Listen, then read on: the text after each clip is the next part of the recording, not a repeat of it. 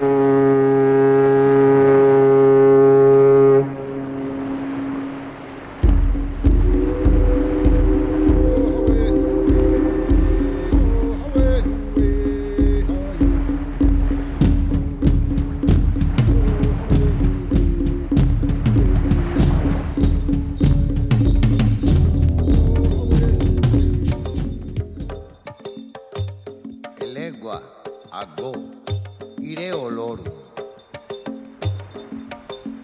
¿Qué tal estáis? Os saludamos desde Levando Anclas, programa de Radio Euskadi. Aquí estamos domingos y festivos y os traemos viajes y aventuras desde hace ya 37 años. En esta nueva edición contamos con el veterano y curtido reportero Jorge Melgarejo. Es autor del libro Afganistán, la guerra enquistada, en el que recoge la relación de 25 años con este país del Asia Central Entró clandestinamente acompañando a guerrilleros muyahidines cuando combatían contra la invasión soviética y también ha vivido tiempos más actuales con los talibanes. Ha soportado situaciones extremas, extremas, bueno, de un peligro eminente, bueno, incluso fue herido en plena batalla. Y además, uno de los acontecimientos que más le han marcado, al margen de la guerra de Afganistán, ha sido sus tres incursiones con el PKK, la guerrilla kurda, con la que estuvo en las montañas del Kandil, en el Kurdistán iraquí, Allí tuvo un infarto y salió a duras penas de estas montañas. Estaremos luego con una persona que ha vivido momentos más tranquilos como Erika Ede. Ella es fotógrafa bilbaína con orígenes en Letonia y Alemania. Ha fotografiado el mar Báltico como lo hicieran sus antepasados, sus antepasados hasta el siglo XIX, que además fueron pioneros de la fotografía. Erika fue en busca de sus orígenes y estuvo en Letonia y también en la isla alemana de Rügen, conocida por sus acantilados blancos. También nos iremos a otras costas, pero estas de África, de Mauritania, y de esto nos hablará Álvaro Planchuelo. Álvaro, que está marcado por el desierto del Sáhara desde que en el año 1979 hicieron una travesía en coche desde Madrid hasta Avillán, en Costa de Marfil, cruzando el desierto del Sáhara por Argelia y Níger. Así que vuelve a menudo por el Sáhara y esta vez pues llega desde Mauritania. Ha estado pues sí en la costa, en el Parque Nacional de Arguín, en la costa de Mauritania, pero también se ha internado por el centro del país en busca del Ojo del Sáhara, una estructura concéntrica muy misteriosa. Nos lo contará Álvaro Planchuelo. Y terminaremos con Guillermo Marcelo Plaza, que en Levando Anclas nos está contando cómo ha ido por América en patinete. En un anterior capítulo nos comentó cómo estuvo por Norteamérica, por la isla de Terranova, por, por la Canadá continental, también por las islas de Trinidad y Tobago con el patinete y ahora pues toca el capítulo en el cual él fue por Guyana y Surinam, una de las zonas menos conocidas de Sudamérica. Este es el contenido de Levando Anclas. Comenzamos ya. Estamos en conexión con Jorge Melgarejo. Nos habla de sus actividades como reportero en Afganistán y en Kurdistán.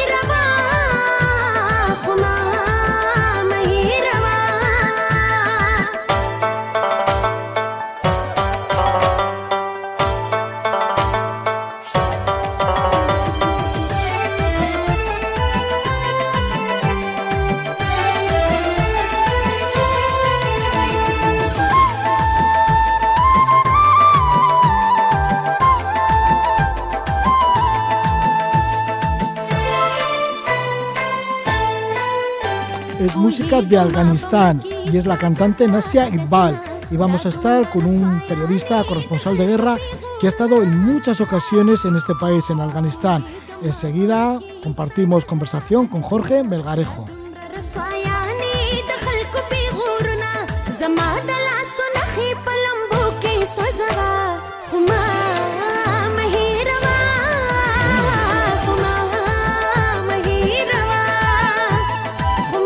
Jorge Melgarejo nació en el año 1945.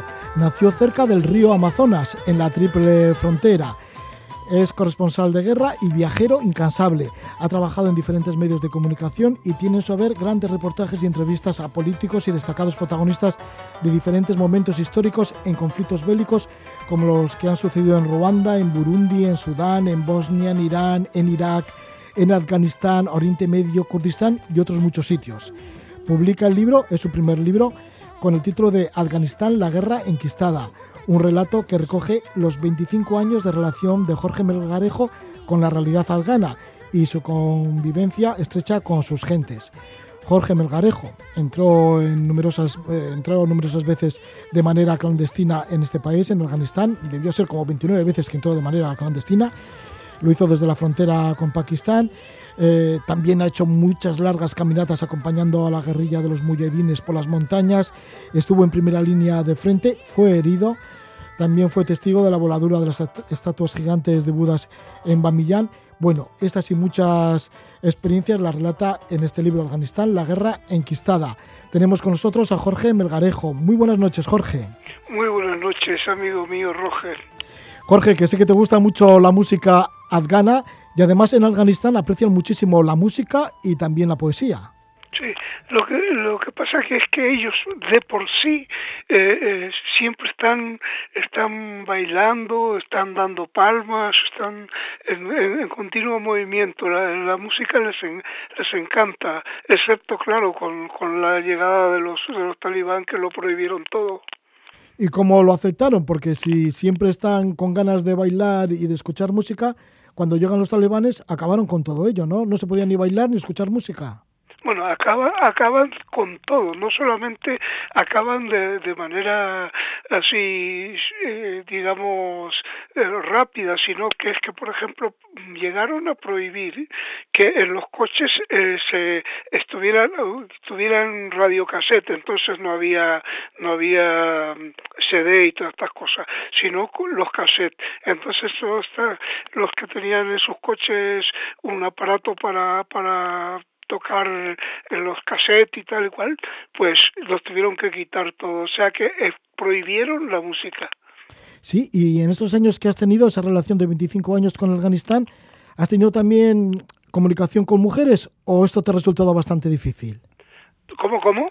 Si has tratado con mujeres, quiero decir que has podido entrevistar a mujeres o has acudido a sitios en donde ellas estudian. Eh, no, no, no, no de, de ninguna manera. Ni, bueno, siempre eh, vamos a yo yo por lo menos eh, hablo del medio rural porque en las en las capitales, como en el caso de Kabul, lo sea la, vida era un poco distinta, ¿no? Es decir, incluso ahora es distinta. Es decir, con respecto a con respecto al al, al, al, medio rural.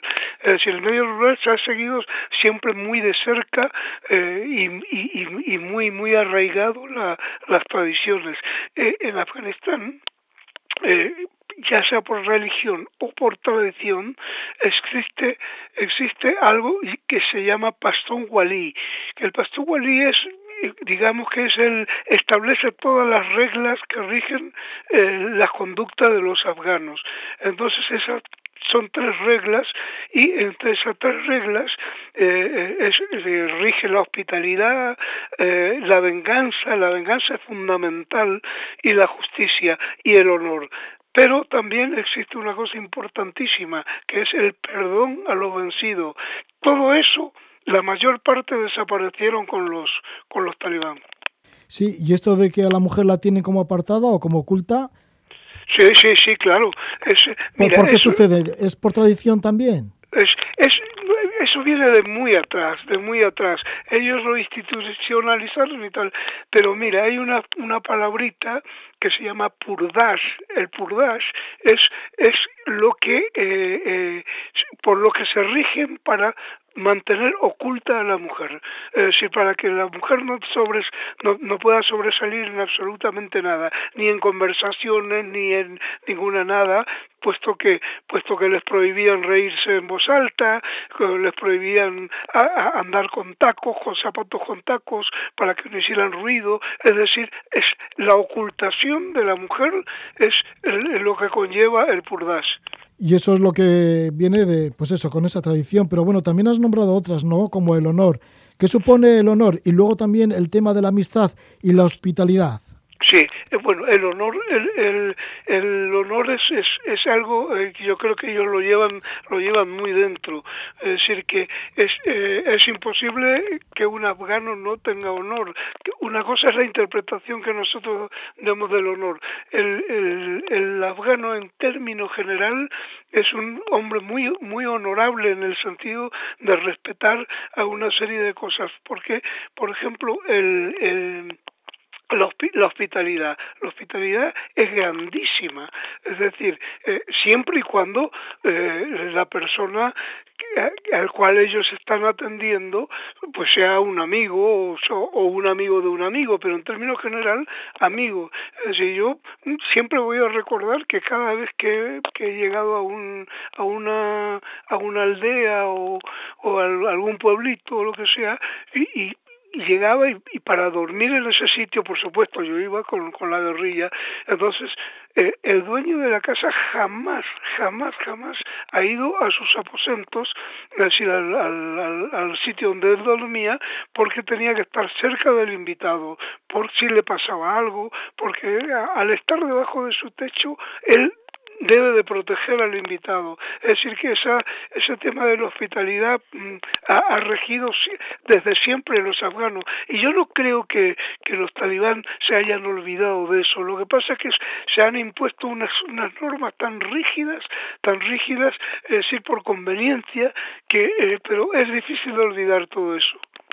¿Qué te llevó a Afganistán? Porque por aquel entonces serías bastante joven, joven cuando llegaste por primera vez, ¿no? Era la época con la guerra con la Unión Soviética. Sí, claro, mira, eh, nosotros aquí mm, en España sabíamos muy poco de lo que estaba pasando allá. Primero porque había muy poca información.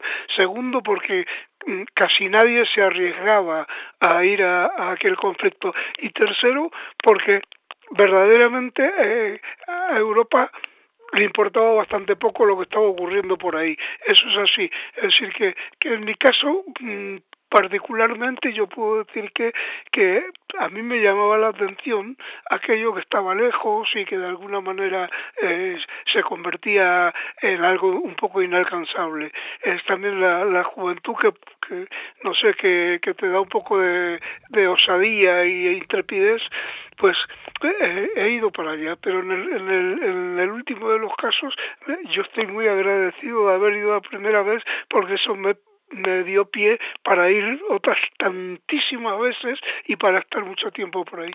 Sí, pero sí que tenías que tener mucha osadía, ¿no?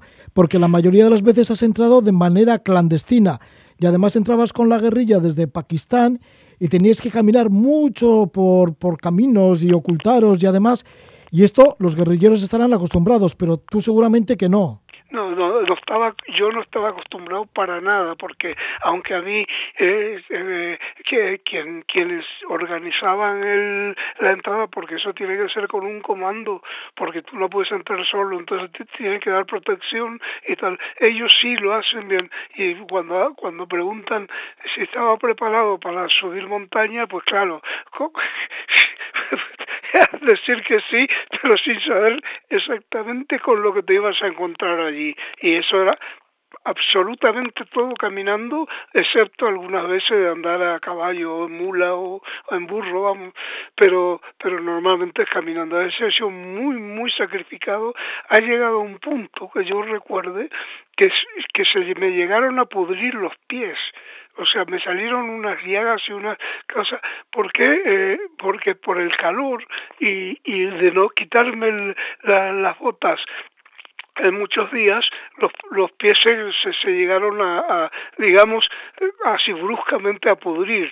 Seguramente, además, estaríais mal alimentados. Muy mal, muy mal, muy mal, muy mal, porque mira, le, eh, ellos, ya te digo, están, están acostumbrados a eso, es decir, porque son, tienen una, una fortaleza tremenda, pero la, la comida fundamentalmente eh, era eh, estaba compuesta por un poco de ortiga bueno mucha gente ya no sabe lo que es la ortiga. La ortiga es aquella aquella eh, plantita que si te lo pasas por la mano pica. Entonces eso lo ordían dormían y le echaban un poco de grasa de cabra y te lo comías. Y algunas veces un poco de arroz blanco con la misma grasa de cabra y te va tener algo de energía.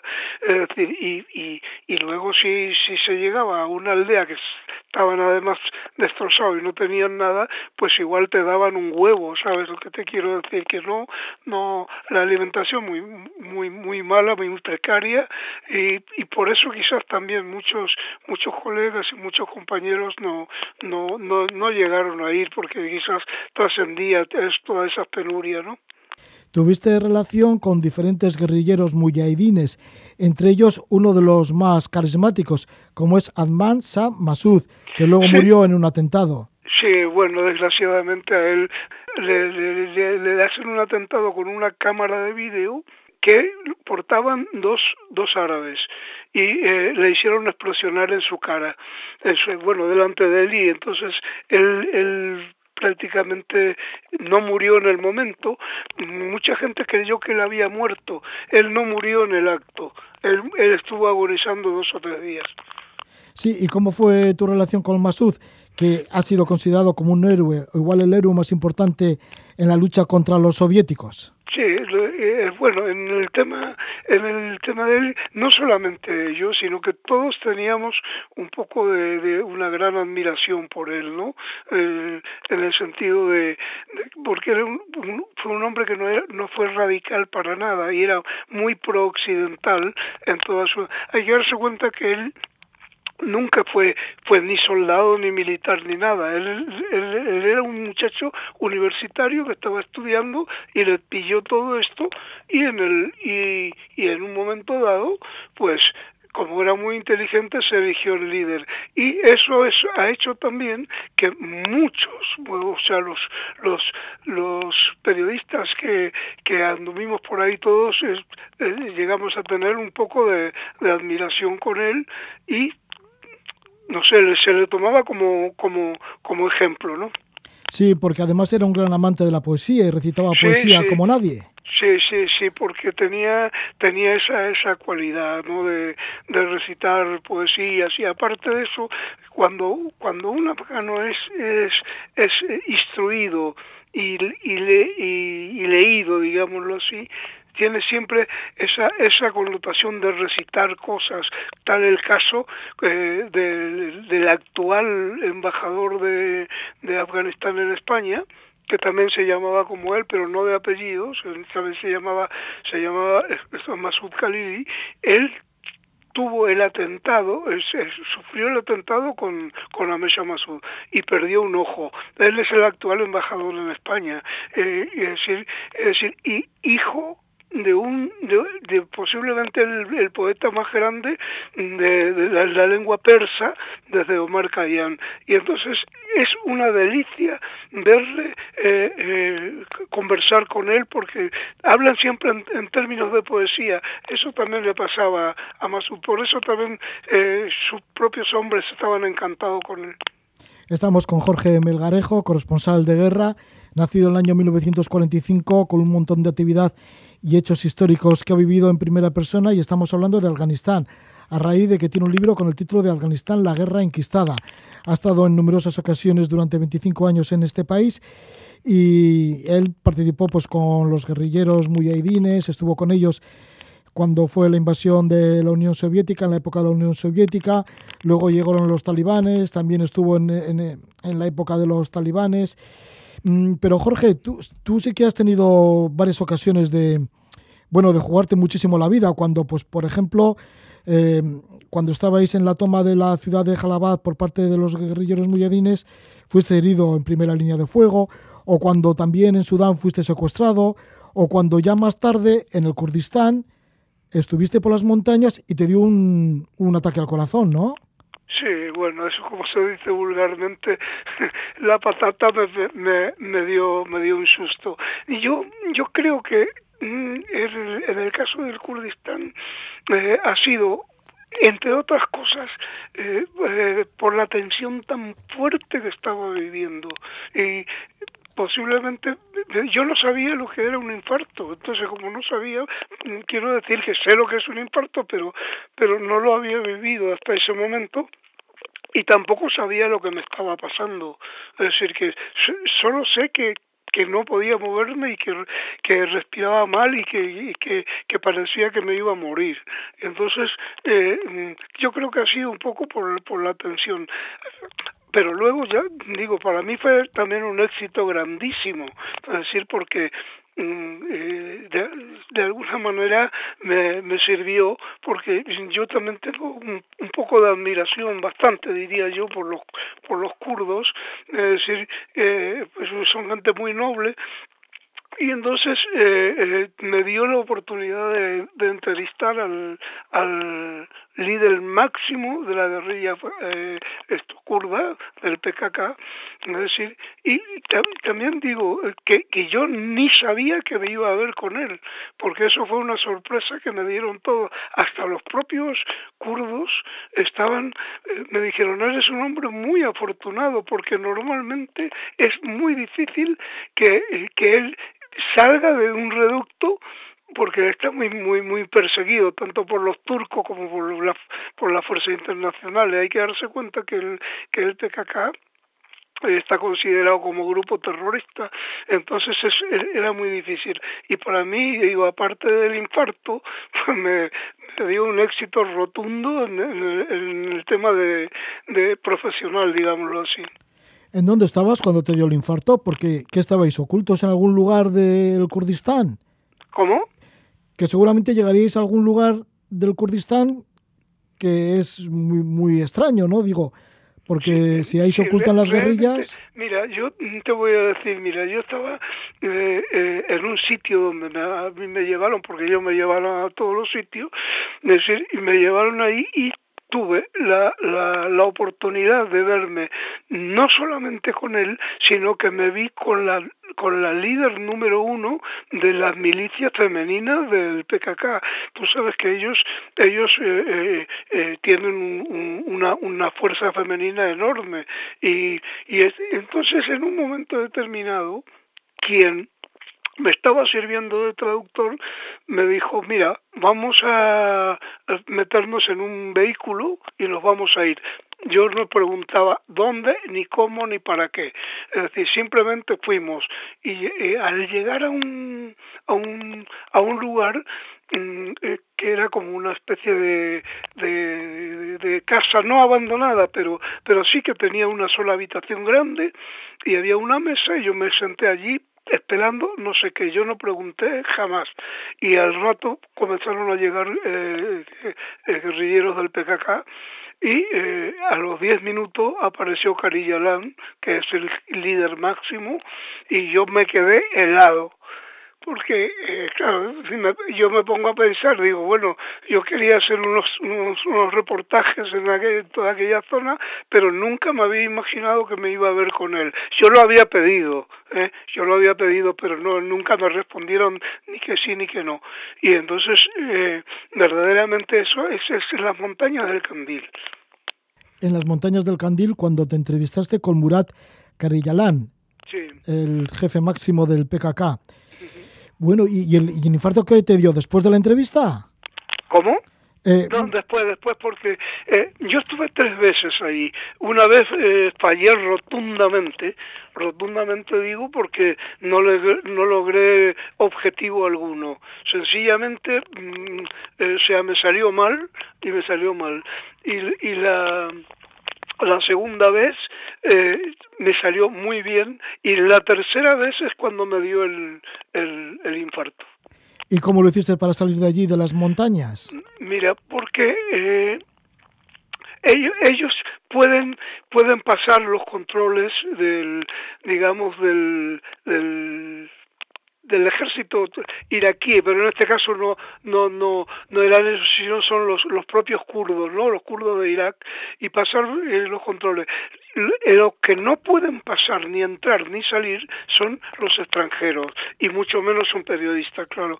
Entonces a mí me llevaron hasta un punto y allí me tuve que bajar del vehículo y hacerlo todo a pie, eh, rodeando la montaña eh, y de noche. Ellos me pusieron un como como una digamos un guía y, y caminar por los por los senderos que no son senderos sino simplemente ir andando para eh, eh, evitar todo tipo de control y cualquier cosa turca y todo esto. Y entonces llega un momento llega un momento mm, que ese muchacho que me acompañaba que me llevaba me cogía del brazo porque veía que yo estaba mal. El muchacho era muy jovencito pero estos son la gente que eh, suelen hacer contrabando, que pueden hacer, que conocen muy bien los senderos. Y el PKK les encargó a uno de ellos y yo no hablaba con él de ninguna palabra porque él no hablaba otra cosa más que turco y kurdo. Entonces, en un momento determinado, eh, eh, eh, cuando yo me caía, verdaderamente me caía y él me levantaba. Entonces llegó un punto que ya no pude caminar y me quedé sentado allí. ¿Qué pasaba? Yo no tenía ni agua, no tenía absolutamente nada, ni una medicina, yo soy diabético, no tenía nada. ¿Por qué? Porque mi mochila se quedó en el, en el jeep que ellos sí, como pueden pasar algunos controles, es decir, se lo llevaron para que yo no cargara con ellos, por, por la gran caminata que tenía que hacer. Entonces, cuando di la vuelta y me volví a encontrar con este vehículo, entonces subí al eso y ya eh, como que reposé un poquito, pero pero ya me encontraba muy muy muy muy mal y eh, hice los 200 kilómetros lo que fuera en el en el vehículo de ellos hasta Erbil, que es la capital del Kurdistán iraquí. Allí fui al, al, al hotel fui al hotel porque yo al partir de allí, al salir de allí, yo no dejé la habitación del hotel, primero porque no quería decir que me iba, segundo porque si volvía a lo mejor no tenía ya habitación. Entonces, entonces yo lo que había hecho antes de salir es llamar a la embajada de España en, en Bagdad para eh, avisar eh, que me iba. Entonces, sin decir dónde ni cómo, solamente que la persona que estaba allí eh, parece que tenían a alguien durante 24 horas para, para atender las emergencias. Entonces yo le dije, señora, me voy a ir y no le voy a decir dónde, pero si no salgo tal día y, y, y no tienen noticias mías, digo, es que me han secuestrado, me han matado. Eso textualmente le dije yo a ella. Y ella me dijo, me dijo también textualmente, hijo mío, no diga eso.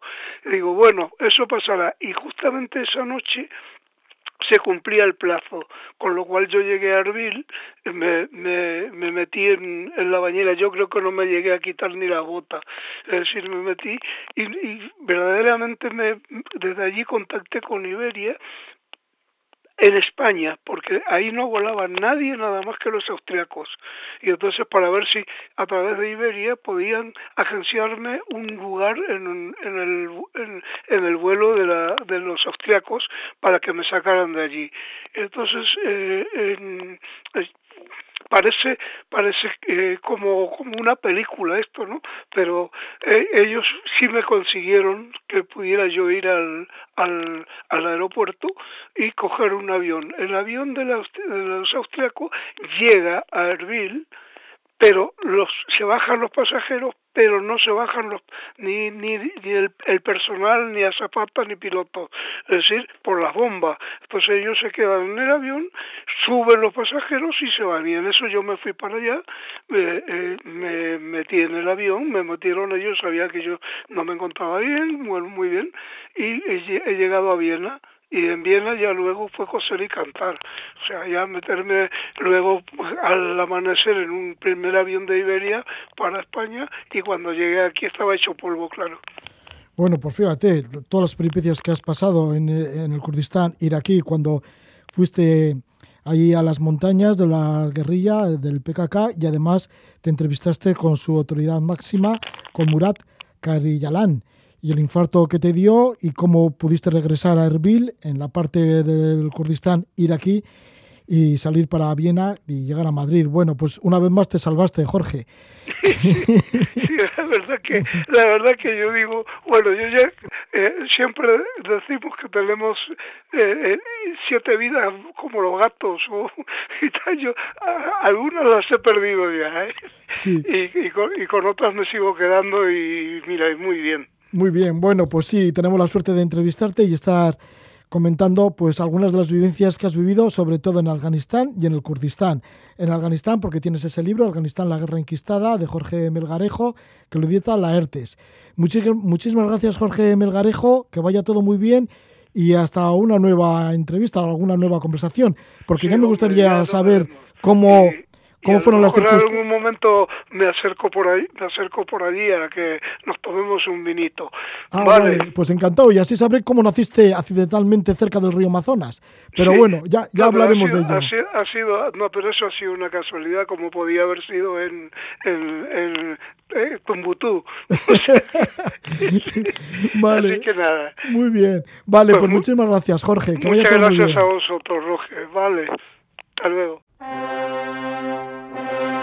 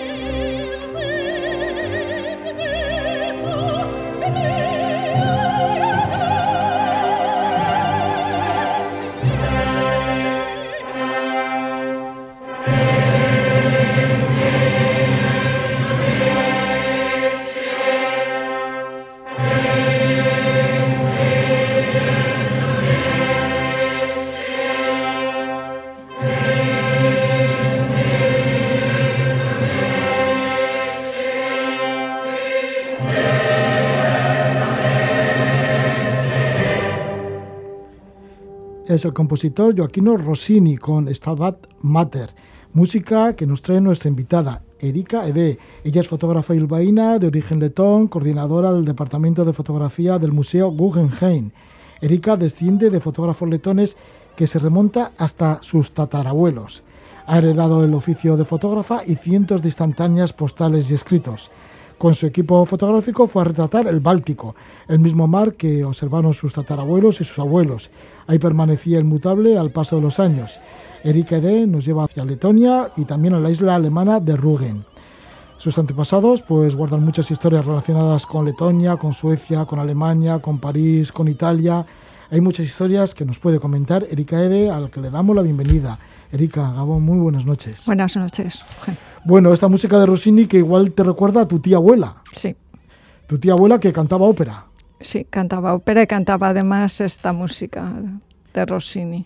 Ella se llamaba María. María, sí, María y se apellidaba Ede. Y además que estudió en Italia, me parece. Sí, estudió, bueno, primero estudió en, en eh, Alemania, en Hamburgo, y luego estudió en París, debutó en París en la, en la ópera italiana.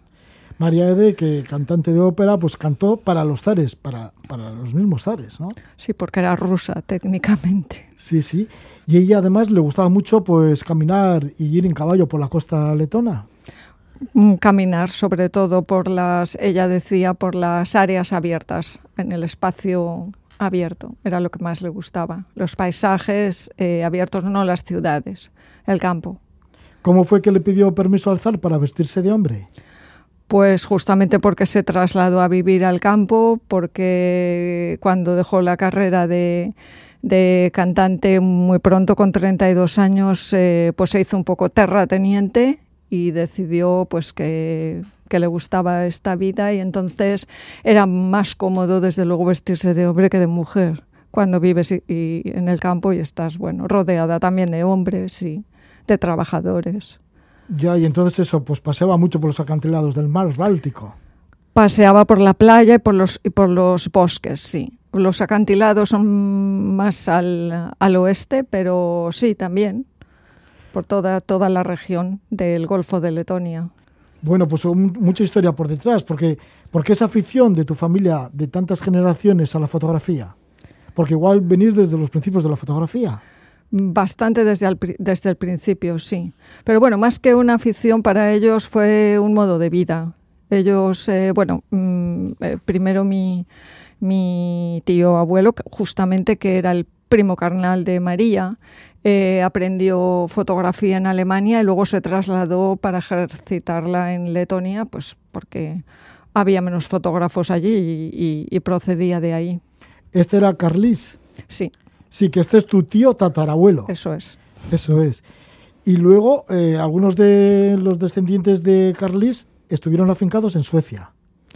Eh, estuvieron, no, bueno, estuvieron afincados en todos los sitios. Quiero decir que, bueno, eh, sus descendientes luego fueron a Alemania y, los hermanos de mi abuelo, que mi abuelo acabó en España, pero uno de sus hermanos sí fue fotógrafo en Suecia. La hija de Carlis continuó con el negocio en Riga cuando, a su muerte. Mis otros eh, tíos abuelos también estudiaron fotografía con él. O sea, fue, fue un, una, una, especie de saga familiar que continuó así. ¿Qué fotografiaban y qué, qué establecimientos tenían? Principalmente eran retratos, porque era en, en el siglo XIX era lo que más, eh, no, no es lo que más se llevase, pero quiero decir que es donde estaba el negocio desde los orígenes de la fotografía, las personas, en vez de hacer un cuadro al óleo, pues decidían que era más cómodo y más eh, moderno y más chica hacerse una fotografía. ¿También retrataban los paisajes del mar Báltico? También retrataron, sí, sí, porque yo he heredado bastantes fotografías de paisaje, de, todos, de, mis, de mi abuelo también y de los hermanos de mi abuelo y de, y de ellos, sí, de Letonia por ello has vuelto al mar Báltico a retratar esos mismos paisajes. Exactamente. Sí, que ya has hecho por lo menos eh, dos veces ha sido expresamente para ello, ¿no? Casi cuatro. la primera fue un poco para, para ver, como de, de, tomar un poco, era la primera vez que estaba, no conocía nada, todo nuevo, y ya las siguientes veces fui más realmente a hacer lo que, eh, a, fotografiar lo que ya había descubierto antes y lo que tenía. Ya fui un poco más a trabajar. El resultado es un libro, un álbum bellísimo de fotografía que lleva el título de Piel de Lluvia.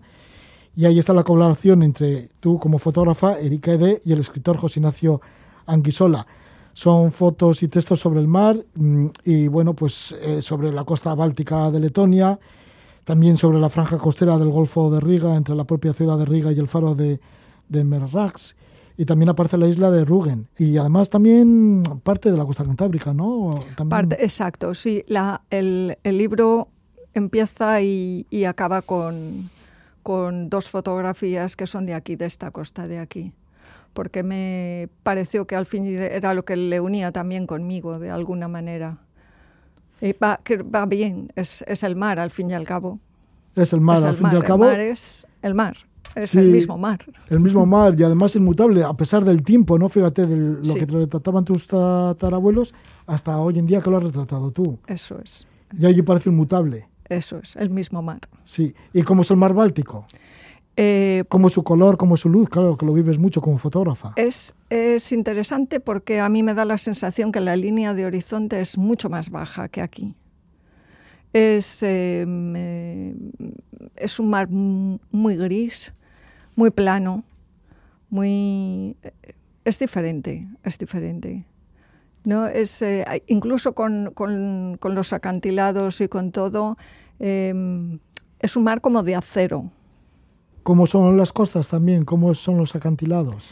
Las costas eh, difieren un poco si es más al este, más al oeste, pero sobre todo es una, es, eh, una costa muy rocosa con muchas, muchos, muchos... Eh, el, agua es muy, muy superficial hasta, hasta bastante dentro y hay muchísima roca. Las rocas caen de los acantilados caen por las tormentas, caen por la erosión natural del, terreno y, son rocas eh, de tiza, blancas, blancas, que van cayendo como a las playas. Las playas son todas de piedras ¿De piedras blancas? De piedras blancas, sí, son de piedras blancas.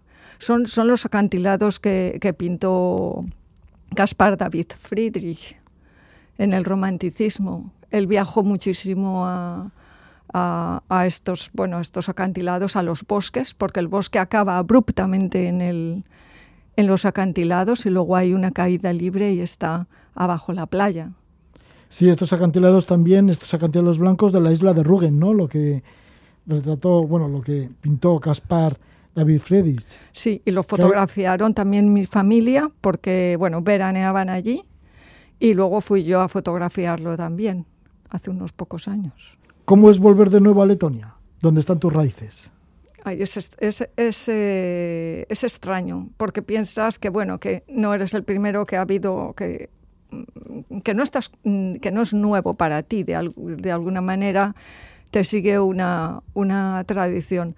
No, yo no lo conocía antes, claro, llegas a un sitio que en teoría es nuevo, pero tampoco es que lo sea del todo, porque como has visto ya imágenes que yo creo que las tienes un poco en tu interior, eh, tienes una familiaridad, sabes un poco, un, poco de qué se trata. Eh, fue curioso porque la primera vez fue como, como, un, como un milagro. Yo encontré el estudio de mi tío bisabuelo al doblar una calle. Así.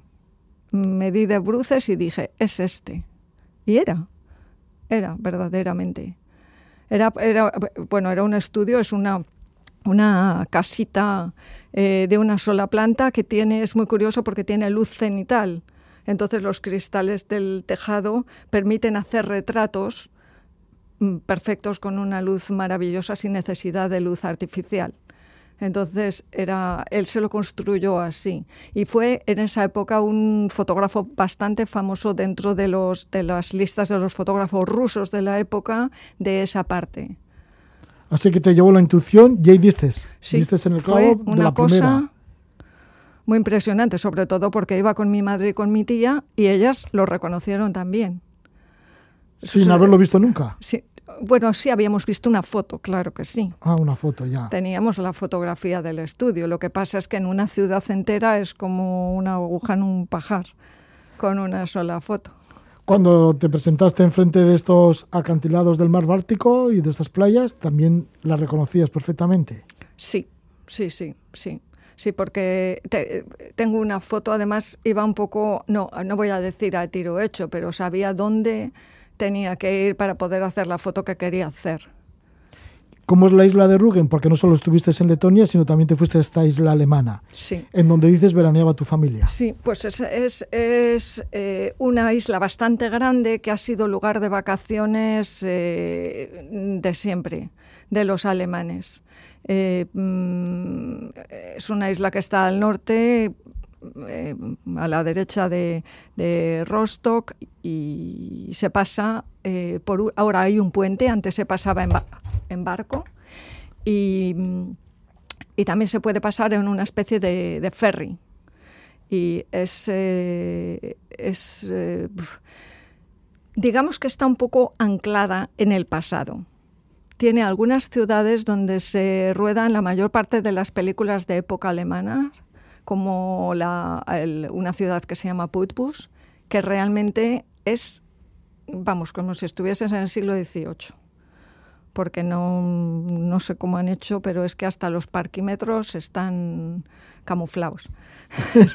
es interesantísimo. Sí, interesante, ¿no? Porque fíjate, si es un lugar de vacaciones, por allí habrá pasado, pues yo qué sé, desde los oficiales del ejército de la República Democrática Alemana, la Alemania del Este, en tiempos de, de la Guerra Fría, pues supongo también a gente de, de la época de, del ejército nazi y así, ¿no? Exacto, sí, porque eh, bueno, esa isla concretamente yo creo que era un punto estratégico militar, lo ha sido siempre porque por ahí han pasado todos los submarinos soviéticos, los, eh, eh todos pues, los suecos.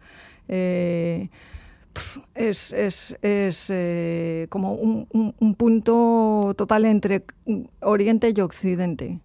Entonces, al final, después de la guerra, se quedó en la parte de la República Democrática Alemana hasta la caída del muro. Y durante toda esa época ha sido un lugar de vacaciones de, todos los alemanes que vivían en el este de Alemania. Una de las ciudades es la ciudad de Prora. Sí. ¿Y cómo es Prora y cómo son sus edificios? Este, es todo este complejo turístico así, eh, era una avanzadilla de, todos los complejos, macro complejos turísticos que hay ahora, pero esto era en la época de, Hitler. Eh, fue el arquitecto Speer que, lo, que, estuvo en el proyecto y son kilómetros, kilómetros de un bloque inmenso que da, que da al mar. Entonces, se trata de que todas las familias que se alojan ahí, porque tienen derecho, por supuesto, a tener unas vacaciones, tienen vistas al mar, todas las habitaciones. Entonces, bueno, pues eh, Hitler perdió la guerra, Prora pasó a manos eh, pro-soviéticas. Eh, todo eso fue un poco cayendo en declive, bastante en declive. se plantaron muchos árboles delante de, los edificios justamente para que los submarinos soviéticos no vieran lo que es como es como es realmente la costa. Por ahí hay otras ciudades que son también turísticas más importantes como Binsk, Sassnitz y algunas otras que están justo pegadas. Entonces, eh, ahora mismo ninguna de las habitaciones tiene vistas al mar porque hay un bosque frondoso de coníferas delante. Es muy curioso. Sí, porque el bosque habrá sido creciendo, ¿no? Los árboles habrán sí, sí, han crecido, o sea, son, son inmensos. Y, y, una playa inconmensurable de toda la costa. Muy bonito. Sí, bueno, pues esto lo has ido retratando, Erika, y has tenido por lo menos dos exposiciones, ¿no? De estas fotografías. Una de ellas, la primera en Letonia. La primera fue en Letonia, sí. Y luego ya estuviste también en la sala Recalde de Bilbao. Sí, y ahora estoy en Nueva York. Ah, en Nueva York ahora mismo. Sí. Ah, mira. Ya, qué interesante. Igual también en el Museo Guggenheim. No, estoy en una, en una sala que se llama The Elizabeth Collective, que, que, era una antigua, la antigua mansión, una de las antiguas mansiones en Manhattan de Elizabeth Taylor. Precioso, un edificio de los años 30 de los mismos arquitectos que hicieron de Grand Central Station. Ya, o sea que has estado recientemente en Nueva York. Recientemente no. ah, bueno, bueno, es que ahora con esto del confinamiento y más justo al principio de, de, esto, o sea, yo tuve que volver corriendo de Nueva York. ¿Ya para aquí? Para aquí, eso es. Y la exposición se quedó allí. ¿Y qué te pareció Nueva York, tu estancia allí en Nueva York, que ya lo conocerías de antes? Sí, sí, sí. Que, eh, pues me pareció, bueno, eh, eh, es que se cerró todo cuando estaba yo allí. O sea, a mí me, me, pilló que se cerraron todos los museos, el Metropolitan, el Guggenheim, el MoMA, todo se cerró, todo se cerró, se quedó vacío. Es, eso, ha sido, eso sí que fue impresionante.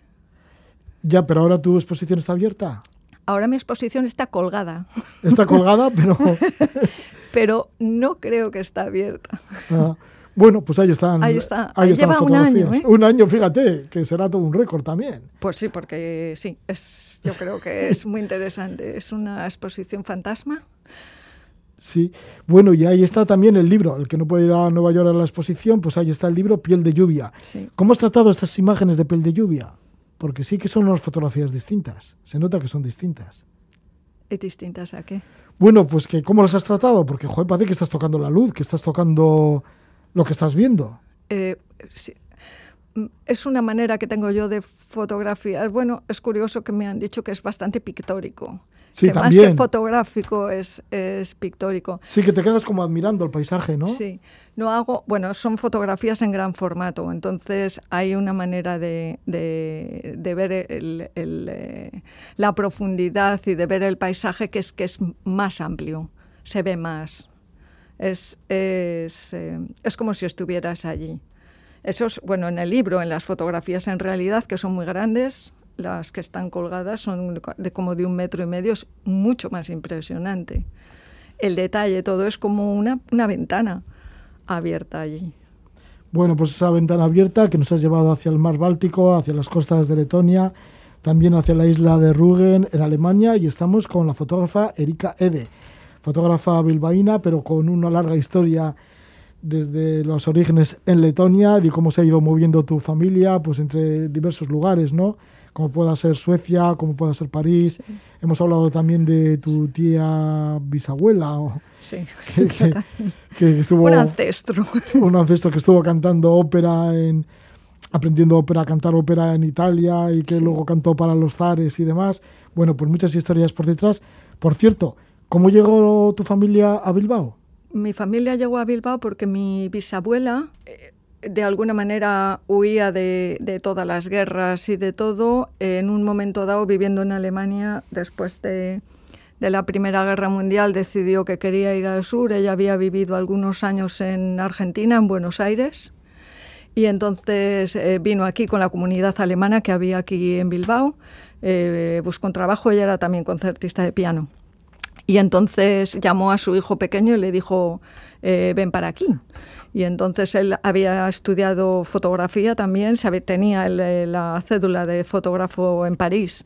Y entonces vino aquí y entró en contacto con Kodak, abrió la primera Kodak, eh, tienda Kodak aquí en Colón de la Reategui y se instaló.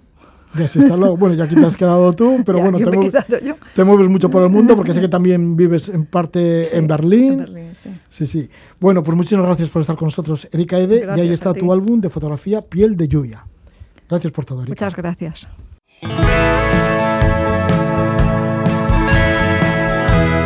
La fotógrafa Erika Ede que ha ido en busca de sus orígenes por las costas del mar Báltico, por Letonia y también por la isla alemana de Rügen. Ya vamos a llegar a las 11 de la noche, llegan las noticias aquí en Radio Euskadi, pero antes vamos a escuchar la música del grupo de Castordiales, Corpenicus Dreams, con su tema Goals and Illusion de su último disco y anunciaros que después de las noticias volvemos con muchas más aventuras.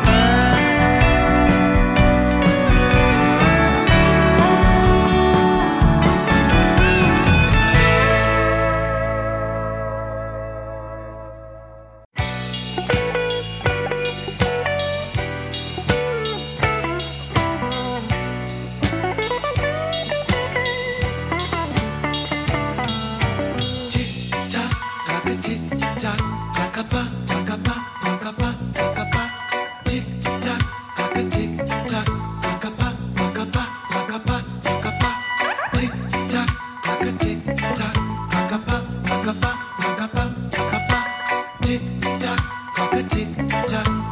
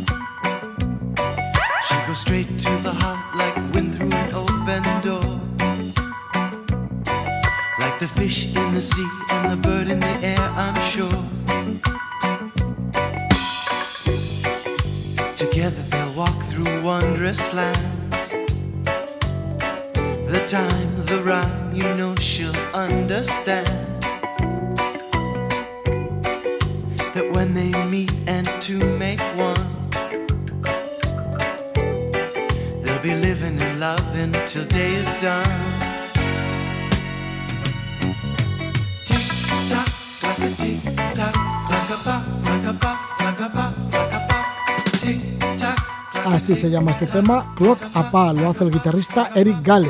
Así nos situamos en la segunda hora de Levando Anclas y a partir de ahora estamos con Álvaro Planchuelo Llega de Mauritania, en donde ha estado ya en tres ocasiones. Esta vez se ha movido por la costa en el Parque Nacional de Arguín para luego internarse en el Gran Sáhara. Tenía intención de llegar a un lugar que denominan el Ojo del Sáhara, una estructura concéntrica bastante enigmática. Nos cantará Álvaro Planchuelo cómo ha estado por la costa y cómo ha llegado también al interior del desierto del Sáhara en Mauritania. Estaremos también en conexión con Guillermo Marcelo Plaza, se fue a recorrer en patinete diferentes lugares del continente americano. Primero estuvo en la isla de Terranova, luego estuvo en la Canadá continental y también en las islas caribeñas de Trinidad y Tobago. Nos lo contó en una anterior entrevista aquí en Levando Anclas y ahora nos relata el segundo capítulo en el que se dirige a la Guyana y también a Surinam, una de las zonas menos conocidas de Sudamérica. Mucha selva y mezcla de razas. Esto es lo que nos espera a partir de ahora, pero estamos ahora enseguida con Álvaro Planchuelo que nos sitúa en el desierto del Sáhara, en Mauritania.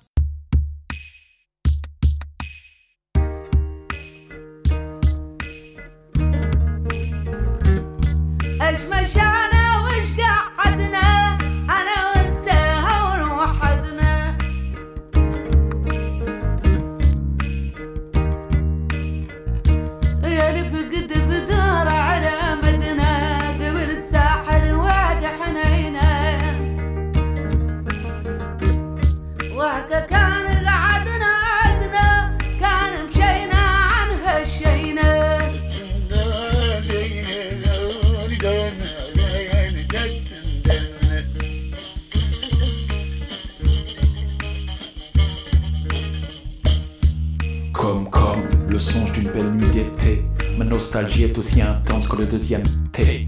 Un souvenir d'enfance s'enfuit dans mon esprit, qui, qui me nourrit comme un bon plat d'almouichoui.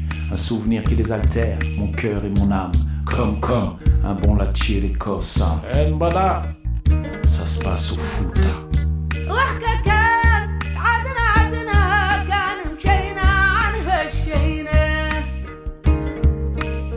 Es la voz de Maloma. Cantante de Mauritania. La llaman la diva rebelde del desierto.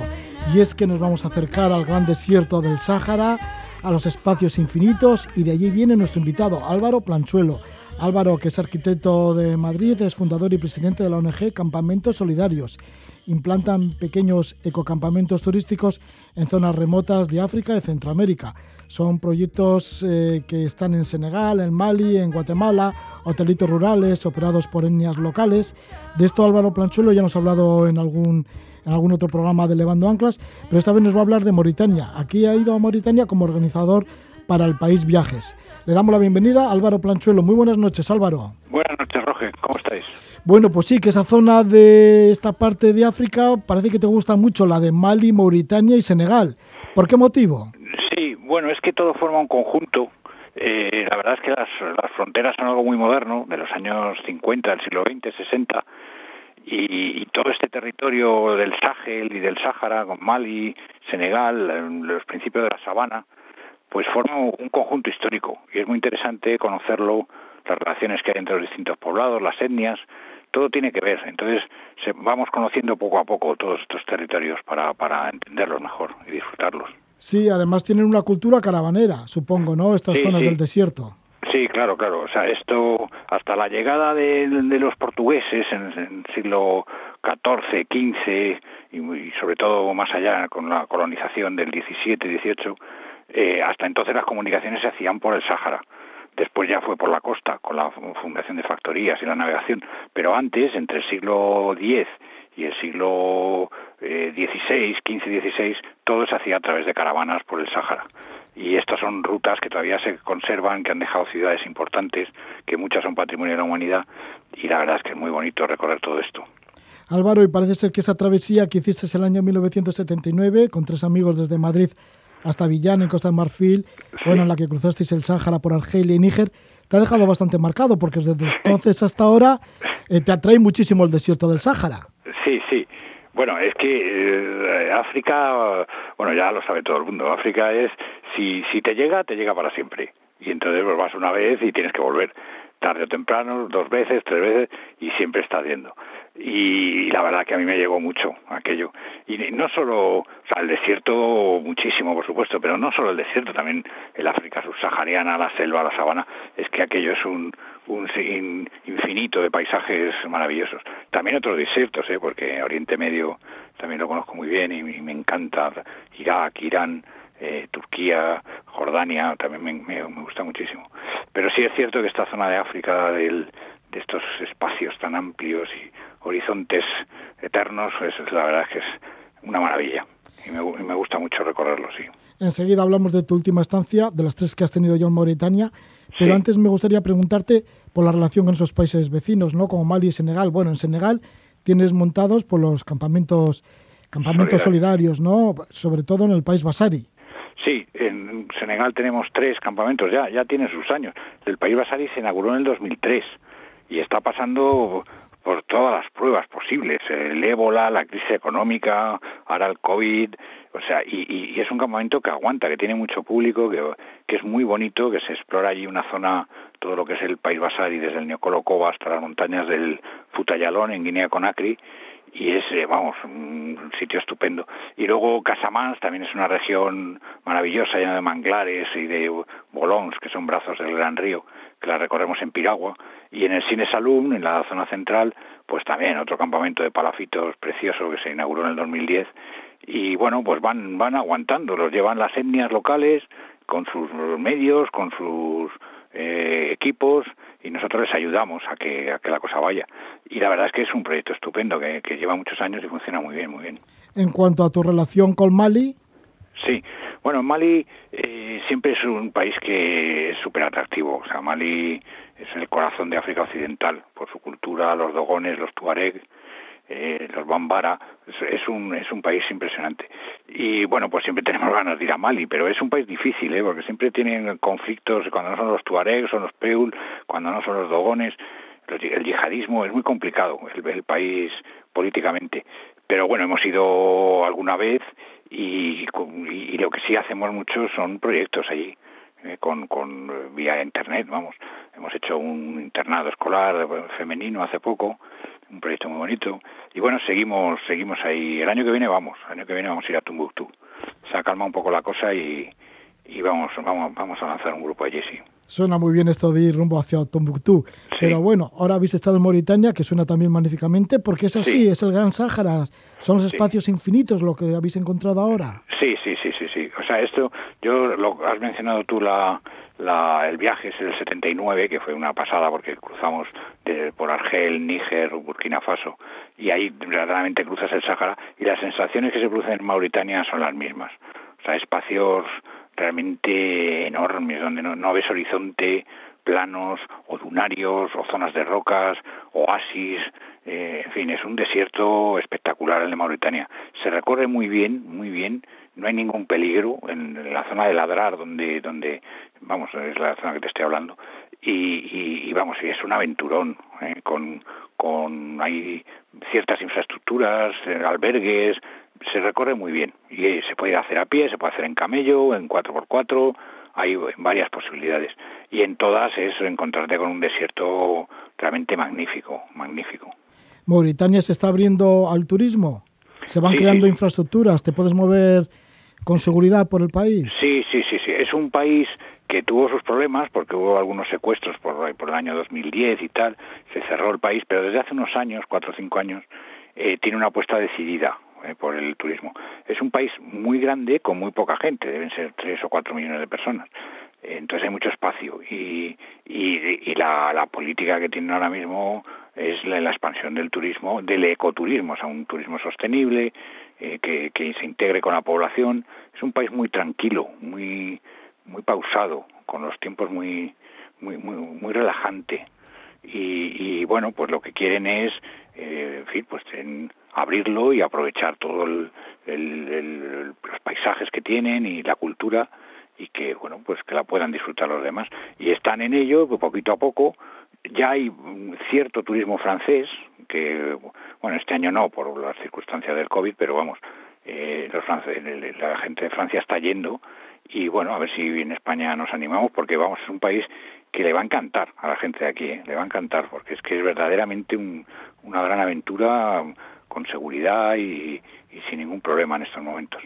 ¿Cuáles son los puntos que habéis tocado de lo que es Mauritania en este viaje que habéis realizado? En, este último viaje que hemos hecho, pues eh, hemos ido a Ladrar, que es la zona central donde están las ciudades caravaneras, Chinguetti y Guadán. El destino era lo que, se llama el Ojo del Sáhara, que es una formación geológica que se llama Gelbert Richat en Hassania, que es el idioma de ellos, y bueno, más o menos la traducción, aunque hay varias interpretaciones, pero es como el corazón con alas o algo así. Y esto es una estructura que se observó desde el espacio en los años eh, de las, de las naves Géminis en el año 60 o 64, una cosa así, y se vio que había una estructura concéntrica enorme de 50 kilómetros de diámetro y que, que, hacía como una forma de caracol. Y, y, la verdad es que todavía incluso no se sabe muy bien lo que es, hay varias interpretaciones, que si es la huella de un meteorito, que si es una implusión interior de gases, que si es un cráter, que si, bueno, incluso la Atlántida de las arenas, porque tiene estos círculos con lagos de sal secos, eh, que en fin, que es la forma eh, que, se describió antiguamente la Atlántida. En fin, eh, y bueno, últimamente ha habido alguna campaña científica allí y parece que lo más normal es que sean efectos de gases internos que han formado esas pequeñas cordilleras en forma de caracol. En cualquier caso, el sitio es, soberbio, vamos, o sea, es una, un paisaje de paz lunar, eh, pero con, con una energía muy especial. Y llegar allí, pues es un, es, un trayecto fantástico. Y luego están al lado las ciudades de Guadán y Chinguetti, las dos patrimonios de la humanidad.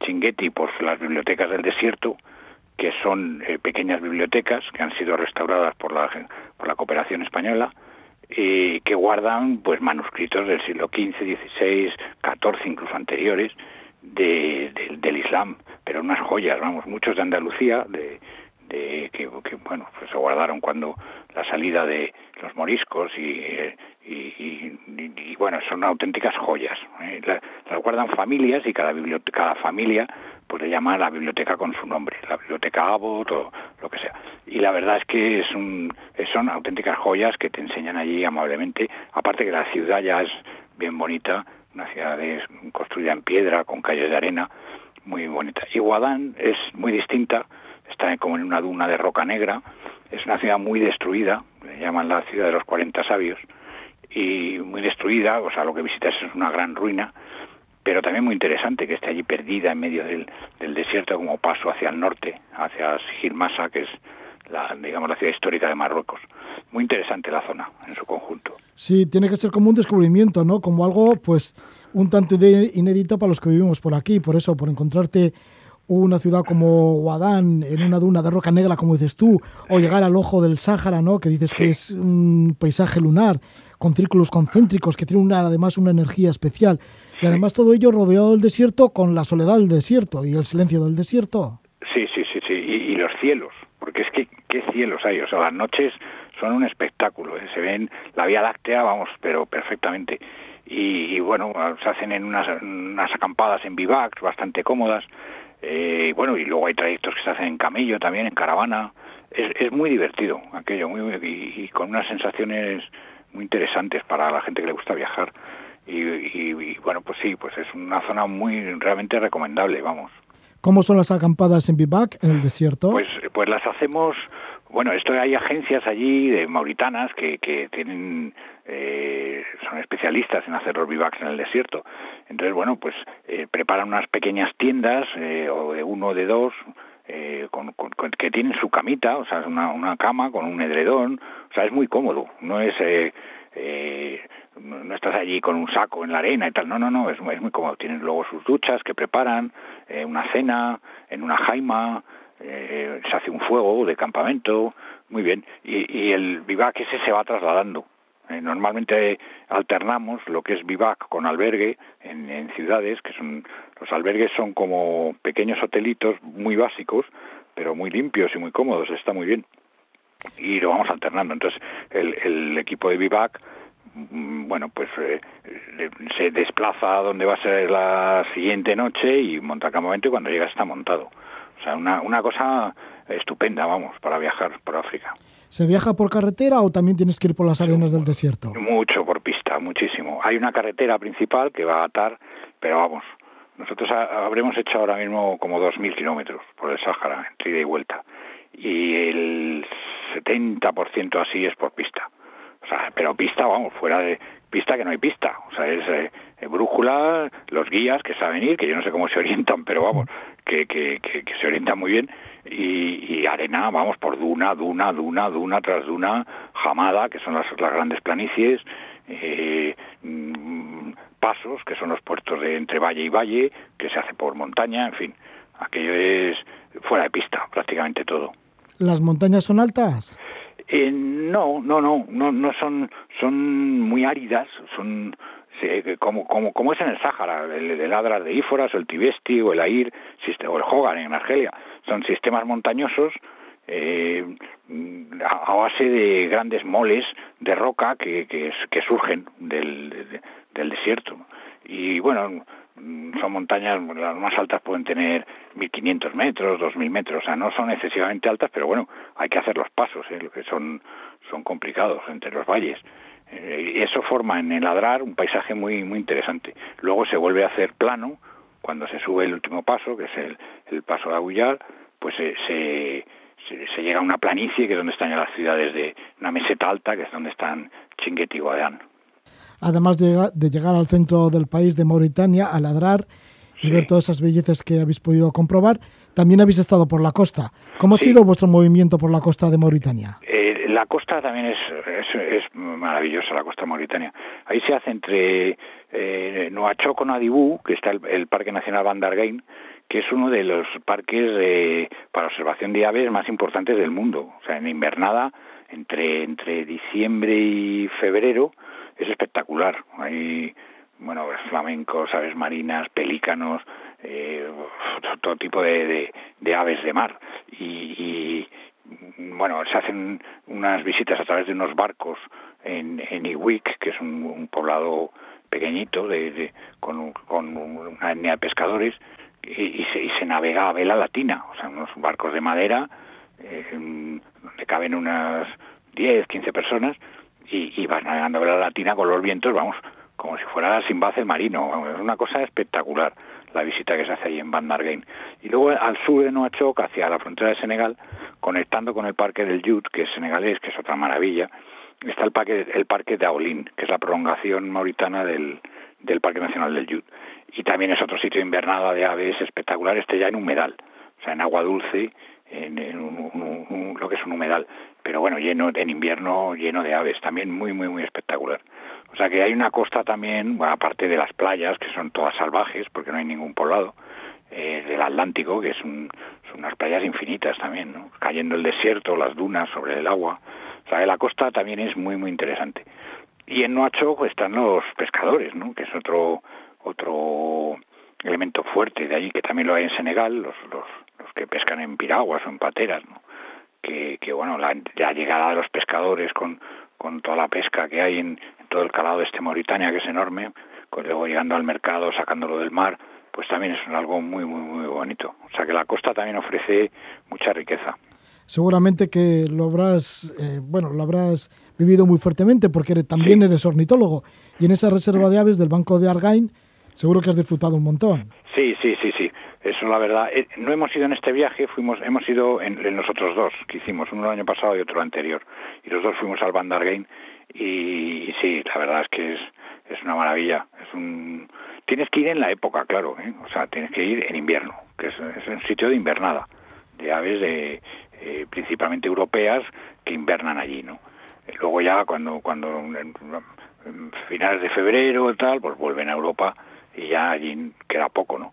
Pero yendo en, en buen momento es una maravilla esos parques.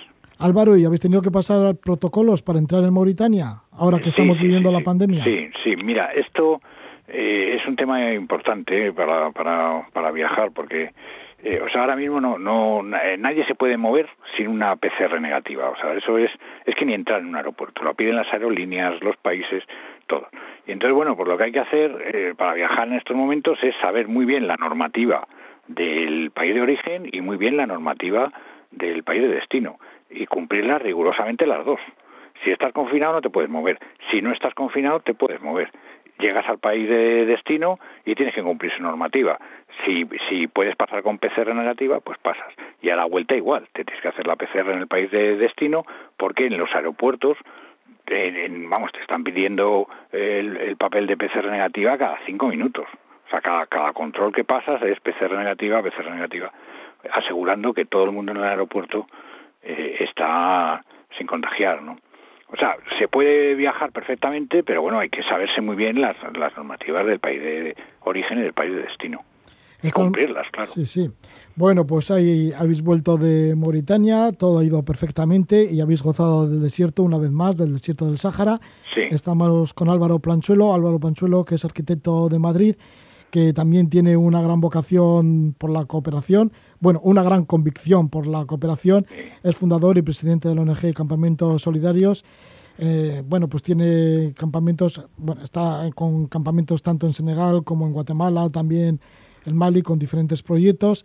Y ahora, pues también ha vuelto de Mauritania. Y en Mauritania ha ido como organización para el país Viajes, un, un país que vais a visitar nuevamente en noviembre, me parece. Sí, en noviembre vamos a hacer otro viaje allí porque ha sido este un éxito.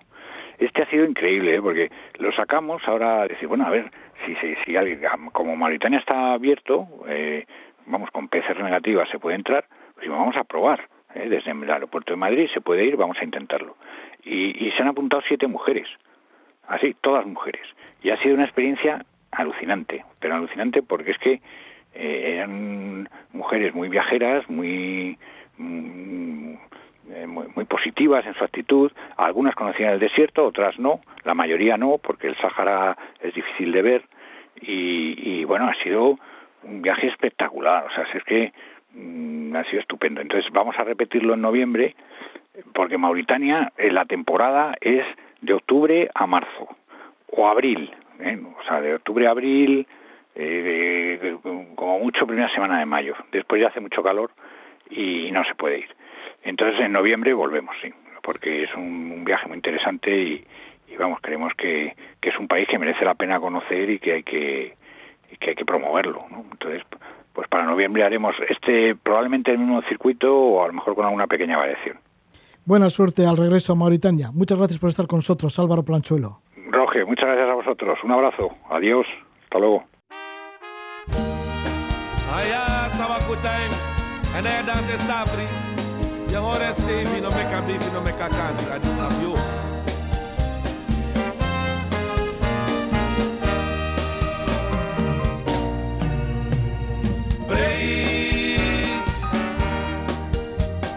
Breed.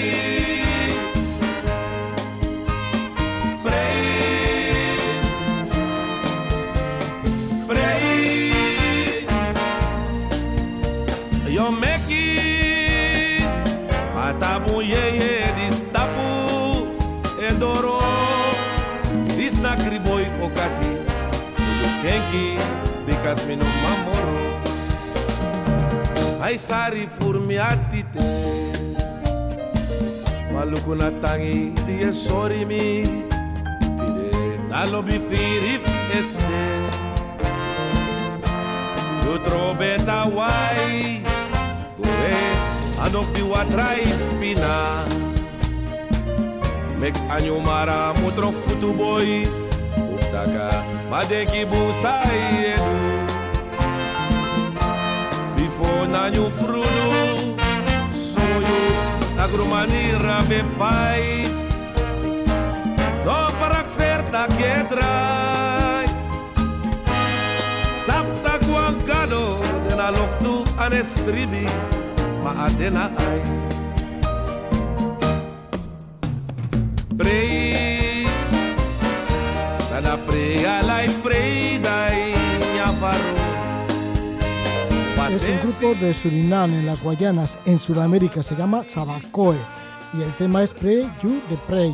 Y es que nos acercaremos, entre otros sitios, a Surinam en las Guayanas y lo hacemos con Guillermo Marcelo Plaza. Guillermo, que nació en Madrid en el año 1989, es guía turístico por Europa y cuando puede hace largos viajes también por otros continentes. Así que en cierta ocasión pues se tiró ocho meses por la costa oeste de Estados Unidos, también estuvo en Hawái, en Alaska, se compró un coche con un amigo en California y bajaron por todo Centroamérica, luego siguió una buena parte también él en autostop, llegó a las ruinas mayas del Mirador en Guatemala y allí hizo el trabajo de guía turístico también, encontró trabajo en este sentido. Bueno, el caso es que en un anterior programa de Levando Anclas, pues nos habló de otro viaje que ha hecho por América, pero esta vez de lo más curioso porque se tiró alrededor de ocho meses en patinete y así voló a Nueva York. De Nueva York se fue a Terranova en Canadá y en Canadá cogió el patinete y empezó a patinar y bueno, pues hizo desde San Juan de Terranova, la capital de Terranova, hasta Port Basque y además estuvo también en las islas de San Pierre de Miquelón. Luego fue a la Canadá continental en ferry y estuvo también dándole al patinete por Halifax. Hacía como 20 a 30 kilómetros en patinete, luego también hacía en parte autostop. Dio un salto de Toronto a Trinidad y Tobago y ahí nos quedamos en la primera parte del anterior programa de Levando Anclas y todavía nos resta cómo llegó a la Guayana desde Trinidad y Tobago en el Caribe y también cómo estuvo por Brasil y además por la península ibérica, todo ello en patinete. Le damos la bienvenida a Guillermo Marcelo Plaza. Bienvenido, muy buenas noches, Guillermo. Es que ricasco, Roge. Es que ricasco, Gabón. Bueno, bueno, pues sí, que te gusta además practicar bastantes idiomas y allá donde vas te aprendes unas cuantas palabras y frases. Sí. Sí, exactamente. Pero bueno, ahí en Canadá lo tuve bastante fácil porque ya viajando se aprende bastante inglés, se aprende bastante francés. Entonces por la zona, por la zona angloparlante fue bastante fácil, se entiende muy bien. Luego ya tuve problemas en, el, en la zona de Quebec, que bueno, ahí el, el río de San Lorenzo, toda la que es la zona de, de, ese gran golfo, pues hay un francés un poco especial, digamos, el quebecois, que es, que es distinto. Es como, es como digamos, pues el, uh, si nos vamos a Chile, y, y todas las palabras antiguas de que, que, que llevamos allí, pues, pues las, se, se siguen utilizando y no evolucionará el, el, lenguaje, pues más o menos. Así que bien bonito el quebecois. Sí, sí, sí. Sí, pues nos habíamos si quedado... Si entiendes, es, eh, es, es, bonito. Si no, es chino. Ahí tenías dificultades. Bueno, total que sí, que pasaste luego, diste un salto de Toronto a Trinidad y Tobago, estabas ahí en el Caribe, eran las Navidades, pensabas ir a Venezuela, esperabas un barco. Bueno, el barco ese tardó mucho en llegar, así que decidiste volar a la Guyana. Sí. Y es curioso porque sí que las Guyanas no son muy conocidas dentro de Sudamérica. Y ahí nos contabas, el poquito que nos quedamos de la anterior parte en Levando Anclas hablando de las Guyanas, que es una zona selvática, que encontraste un montón de cascadas. Bueno, ¿cómo fue ese peregrinaje por Sudamérica, por las Guayanas? ¿no? Porque es la Guyana, también la Guayana francesa, está Surinam. ¿Cómo te fue por ahí? Sí, bueno, pues claro, después de saltar del, del frío, de la nieve, de, de las ventiscas, de, de, todas las dificultades climatológicas que tuve allí en, uh, por Canadá, pues salté al, al Caribe, a Trinidad y Tobago, que claro, el, cambio es demasiado, demasiado brusco, así que imagínate ahí, yo pensando que iba a tener que, que llevar mucha ropa de abrigo, pues eh, desprendiéndome de, de bastantes cosas y siguiendo, siguiendo el camino. Y bueno, como bien dices, me pilló ahí, me pilló ahí Navidades, que es curioso, me acabo de acordar que, que en Trinidad y Tobago, bueno, era una, una colonia española que desde el siglo XVI, creo que llegó Colón con su tercer viaje o algo así por ahí, y estuvo colonizado por los españoles hasta el 17, finales del, finales del, del 18 creo que estuvo, y luego llegaron los ingleses, pero es que al llegar a Trinidad y aterrizo y empiezan a sonar villancicos en español. y me quedé, me quedé un poco descolocado, pero luego ya, la verdad es que es lo único que hay en, en, español, luego ya está bastante anglinizado en ese, en ese sentido. pero bueno, sí, así fue como si te dieran la bienvenida, ¿no? Con esos villancicos. Sí, sí, sí, sí, fue, fue muy bonito, la verdad, la, llegada a Tobago, pero bueno, vamos a saltar que si no nos da tiempo a... Entonces, la opción de las Guyanas, ¿cómo fue? Sí, bueno, pues eso, pensaba saltar para, para Venezuela, estaban las cosas ahí complicadas, pero todavía no había saltado Guaidó, era justo, pues eso, eh, finales del 2018, eh, y había un barco que era muy difícil de conseguir, no hay, digamos, un puerto que te, llegue a, que te lleva a Venezuela, sino que tienes que hablar con diferentes contactos, y bueno, me costó bastante encontrar una persona que me diera el punto exacto, que era Cedros, ahí al sur de, de la isla de Trinidad, y que iba hasta Tucupita, ahí como metido, metido en la selva amazónica y casi pues en el, pues por el Orinoco prácticamente. Y yo ya tenía pensado, pues eso, eh, tirar hacia, hacerme todo eso de Venezuela, toda la parte selvática, hacia Roraima, hacia el sur, cruzando a Boavista, a Brasil, porque no hay, no hay una frontera por carretera hacia Guyana. Hay un, Ahí está el Esequibo, que es una zona, una región bastante, bastante voluminosa en lo que se refiere a los metros cuadrados. Es como dos terceras partes de toda la Guyana, que está siendo reclamada por Venezuela, esa zona, desde tiempos inmemoriales. Porque, bueno, todo esto viene de las, de las colonias. Cuando, cuando Guyana era una, una Guayana, una colonia eh, británica, era la Guayana británica, y bueno, estuvo en disputa toda esa zona a lo largo del tiempo entre Venezuela, con, de la mano de Estados Unidos, con, con Guyana, de la mano de, de, Gran Bretaña, y digamos que durante 200 años sigue estando en disputa, y eso es importante porque hay muchas reservas de petróleo. De hecho, hace, hace unos pocos meses eh, se están descubriendo nuevos yacimientos que van a hacer que Guyana sea uno de los países más ricos del, del mundo, seguramente. Bueno, los, los dirigentes, quiero decir, los, los mandatarios de Guyana serán de los más ricos del mundo por todos los yacimientos que se están encontrando tanto en esa zona de Esequibo como, como ya en la zona costera. Entonces, claro, eh, Gran Bretaña a finales de los 60 se quitó, se quitó de medio, pasó el marrón a, los uh, guyaneros y se firmó un tratado poquitos años antes de, dar la independencia a Guyana, en el cual decían que sí, que daban ese territorio a Venezuela y que, todo quedaba en paz. Pero claro, llegó Guyana y dijo, nosotros somos un Estado soberano y ahora mismo no vamos a permitir que un tratado anterior eh, nos quite nos quite dos tercios del, del territorio. Eh, que, bueno, para, para Venezuela sería pues sumar como, creo que era un 20% más o menos. Y claro, eso entra también la legislación internacional de el que ha tenido tiene que tener para siempre, ¿sabes? Cuando se, se conquistaba un territorio, pues el primero que plantaba la bandera ahí era suyo, a no ser que fuera atacado o conquistado de otra manera. Entonces ese, ese territorio de, de, Guyana es muy muy selvático, pero tiene muy muy eh, mucho potencial económico por el tema de los de los yacimientos. Sí, porque ahora lo que te encuentras una vez que llegas a la Guyana, bueno, porque tú volaste de Trinidad a Tobago, finalmente pues ese barco no pudo ser y volaste allí a la Guyana, la antigua Guayana inglesa o británica. Bueno, total, que lo único que encuentras allí es una carretera, ¿no? Una carretera llena que llega hasta Georgetown, que es la capital de la Guyana. Sí, prácticamente están esas, esas dos carreteras, una que se dirige hacia Boavista, hacia, hacia el sur, hacia Brasil, que es eh, una pista pura. Esas, ya, ya me, empiezo, me empiezo a encontrar esas pistas tan bonitas que a mí me encantan, que son eh, esa arcilla tan, tan exageradamente roja, marrón, que va cambiando los tonos según llueve, según este de húmedo el paisaje, y me empiezo ya a encontrar esos esas pistas de, arcilla que, a mí me encantan. Es un paisaje que, que, me gusta vivir en cualquier lugar. Siempre que veo una pista de arcilla como que me llama y me meto. Y sí, estoy ahí en, Georgetown, eh, estoy en la, en la capital y ya empiezo a notar toda la, diversidad, toda la, amalgama de, de, culturas, de etnias, de religiones que mm, se respetan unas a las otras pero no, no, no se mezclan mucho. Digamos que cada una tiene su...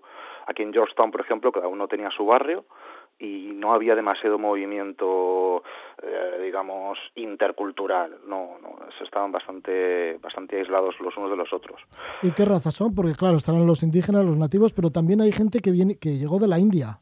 Sí, hay eh, a partir de mediados del siglo XIX, bueno, está la, la entre comillas abolición de la esclavitud se siguen eh, llevando esclavos. De hecho, bueno, hubo bastante bastante polémica a partir de principios del siglo XX, que todavía había zonas donde, donde era obvio que había esclavos.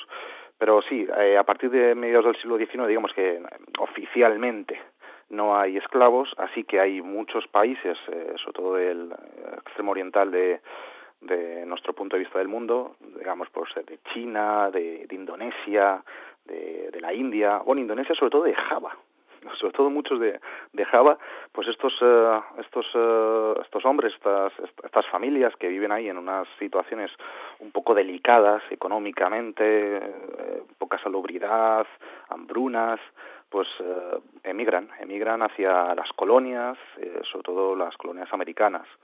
Se le llama como de coolies o culi en, en, en castellano. Entonces, claro, esto estamos hablando de hace más de 150 años, por lo tanto se asentaron porque tenían como contratos de 8, 10, 15 años, depende de, de las familias, y luego tienen la oportunidad de buscar otro trabajo o eh, asentarse y seguir en el mismo seguir en el mismo puesto de trabajo. Entonces, toda la diversidad cultural que hubo en ese momento, desde pues, mediados del siglo XIX hasta ahora, ha ido engrandeciéndose, aunque no son las Guayanas eh, no son países muy muy poblados. ¿eh?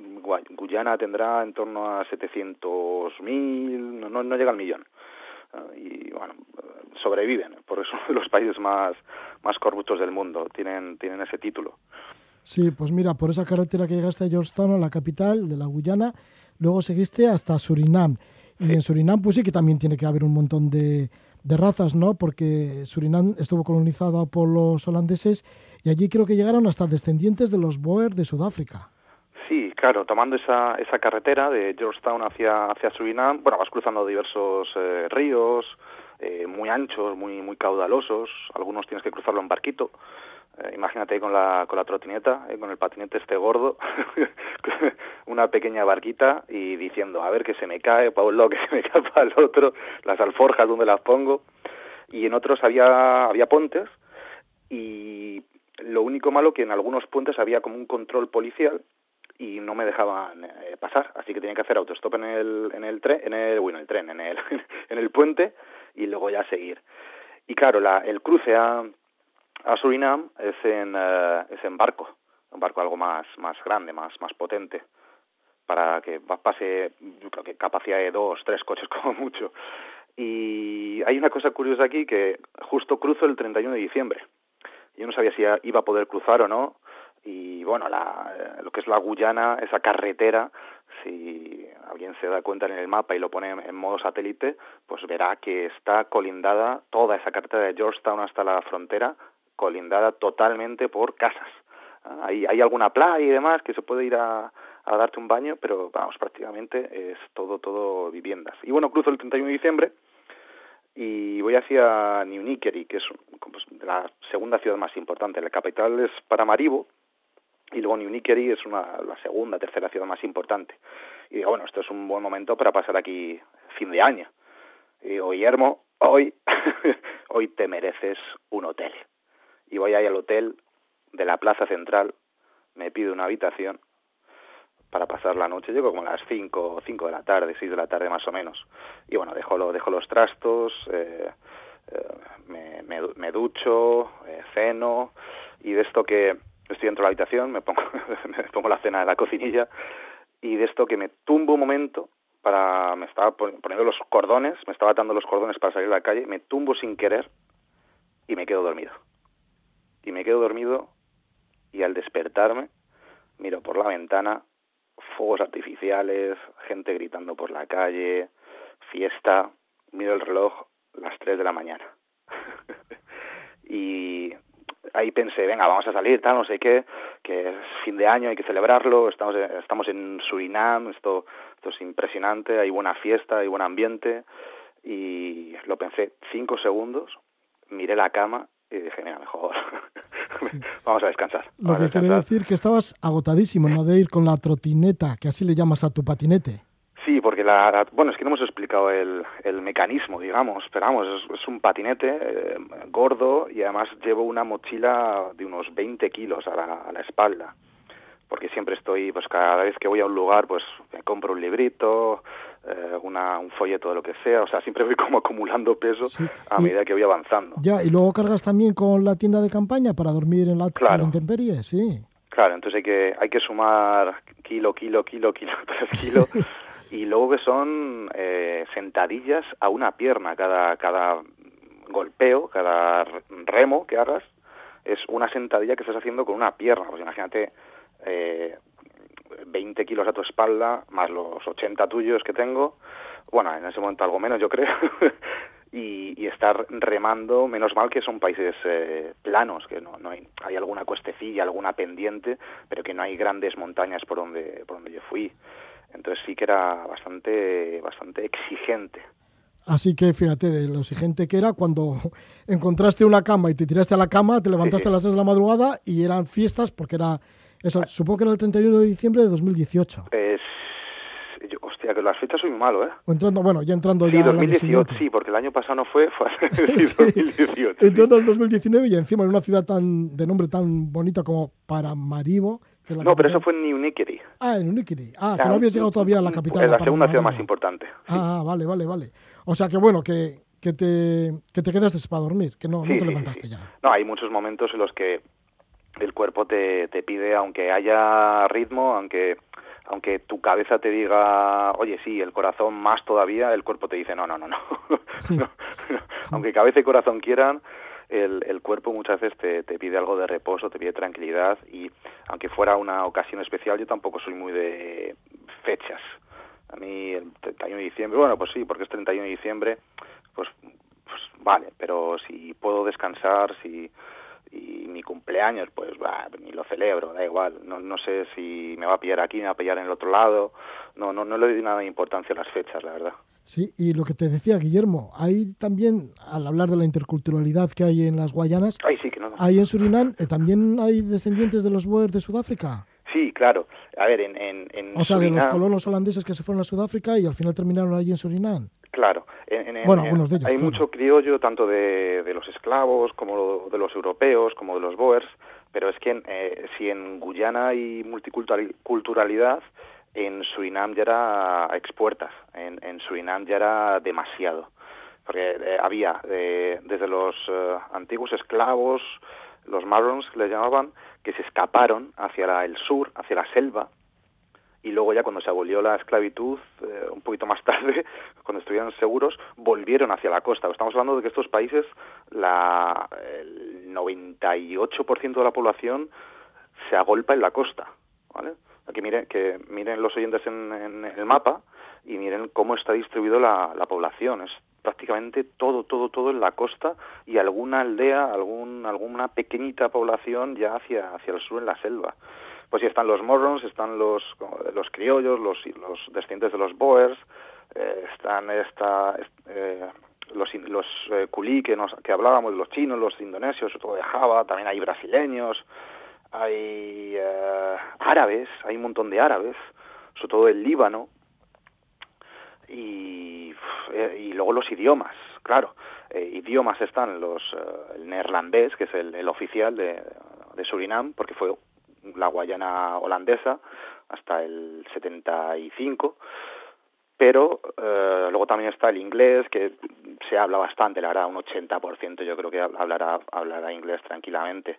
Pero luego hay como diferentes dialectos y otras lenguas eh, propias, indígenas, como el Sradatonga. El Sradatonga es, como un idioma, una mezcla muy extraña entre inglés, brasileño, neerlandés y algo de francés tiene tiene por ahí, por ejemplo, y es es como el idioma de, de la gente que, que es- está orgullosa de sentirse surinameño. Así que para claro, y luego Maribo- aparte las religiones. Ya, las religiones. Así que digo Claro. que para Maribo, la capital de Surinam, tiene que ser como muy divertida, porque es que ahí se concentran, de los 600.000 habitantes que tienen Surinam, la mitad, 300.000, se concentran en la capital, ¿no? Sí, sí, es, es, es brutal. Es, eh, estás eh, llegando a Paramarío por la carretera y, y, y no te das cuenta de que ya estás dentro de la ciudad. O sea, estás acostumbrado ya a ver ciudades pequeñas, a ver poblaciones eh, enanas y de repente te encuentras con una ciudad de, de 300, más, más de 300.000 habitantes.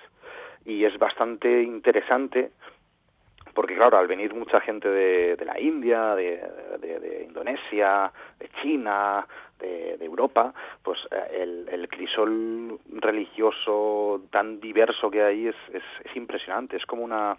Pero son todo minorías, o sea, eh, no, hay, no, hay, no hay una mayoría absoluta que digas eh, abunda mucho más de esta que de la otra, porque, bueno, sí que no, queda algún, algún judío por ahí, quedará, hay alguna, una de las sinagogas más importantes ahí de, en, en, las Guayanas, que está en, Paramaribo, que está aledaña, están contiguos esta sinagoga y una, una mezquita. Están a, a mismo, la misma calle, el, el, número, el número siguiente es la mezquita o, el, o la sinagoga, según qué, qué, qué, orientación lleves.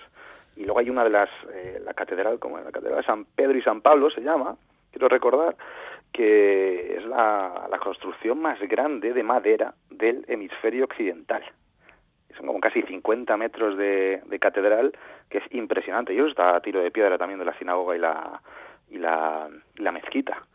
Y eh, quedan muchos vestigios también, aparte de los templos hindi, pues eh, que están muy repartidos, la verdad. Eso sí que prolifera bastante y te, encuentras a mucha gente que, que, profesa esa, esa, religión, depende de los colores y demás, me estuvieron contando ya, se, se me ha ido la, la memoria ahí, ya tengo que tengo que irme de nuevo para Surinam, pues según los colores pues están eh, rezando a un dios diferente.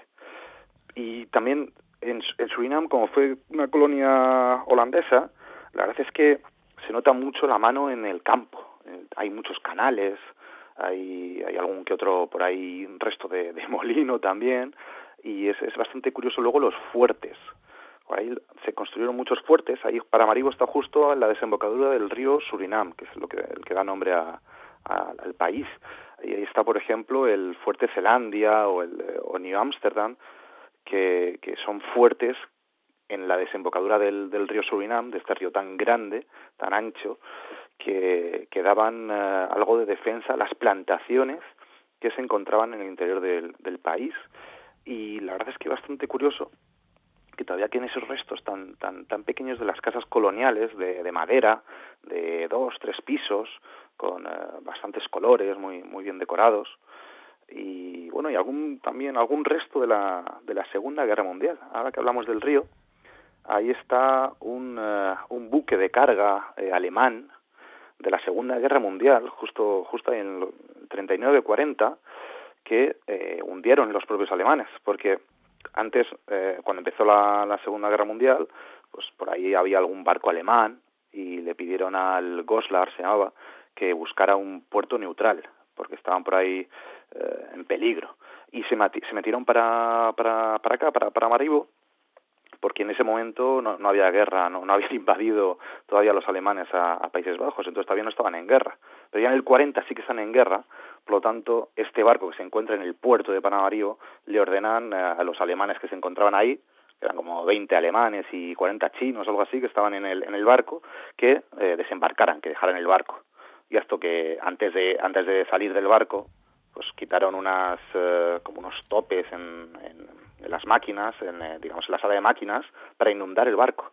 Y hoy en día, pues puedes eh, estar ahí enfrente, puedes eh, pillarte, puedes subirte a una barca para cruzar de costa a costa, que es eh, lo típico, lo hace, lo hace todo el mundo a, a diario, y, y, puedes ver el, el barco, pasas a, a, cinco metros del barco tranquilamente. Pues sí, ya es una característica, ¿no?, de Paramaribo. Mm. Estamos ahí hablando con Guillermo Marcelo Plaza de esto, de Surinam y la capital de Surinam, que es Paramaribo. Nos hemos parado allí, pero anteriormente nos ha estado hablando de la Guyana. Y es que ha estado recorriendo, pues eso, la Guyana, que pertenecía antes a, a, Gran Bretaña, Surinam, que pertenecía antes a Holanda, y ahora pues nos acercaríamos a la Guayana, que todavía es francesa. Y es que Guillermo Marcelo Plaza nos está relatando la travesía que ha realizado en patinete, primero por Terranova, luego dio el salto a Trinidad Tobago en el Caribe, para luego otro salto más a las Guyanas. Y después de las Guyanas, pues se fue para Brasil, que también tiene muchísimas cosas que contarnos de Brasil, en el delta del Amazonas y demás. Pero de momento, si te parece, nos quedamos ahí, antes de que entres en la Guayana francesa. Uh, vale, como, como.